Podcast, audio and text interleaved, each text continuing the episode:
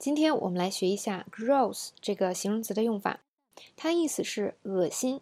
那么 gross 可以用来形容东西，也可以用来形容人。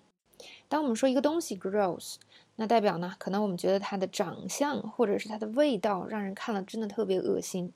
比如说这个三明治上全是毛，太恶心了。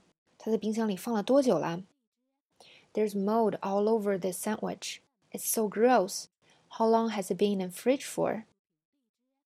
那当我觉得一个东西很难吃，是吧？我很不喜欢，我也可以叫它 gross，这就是我非常主观的想法了。比如说，我很讨厌香菜，太恶心了。I hate cilantro. It's so gross. 那我们也可以形容一个人 gross，比如说，我说他呀，一个礼拜没洗澡了。He hasn't showered for a week. 那另外一个人就说，哦，好恶心哦。That's so gross. 那也可以因为一个人的行为，这人可能看起来非常帅，是吧？闻起来也香香的，但是他的行为，我们也可以说他是 gross。比如说，有人给你讲黄色笑话，你就可以说：“哦，你好恶心哦，别跟我讲黄色笑话了。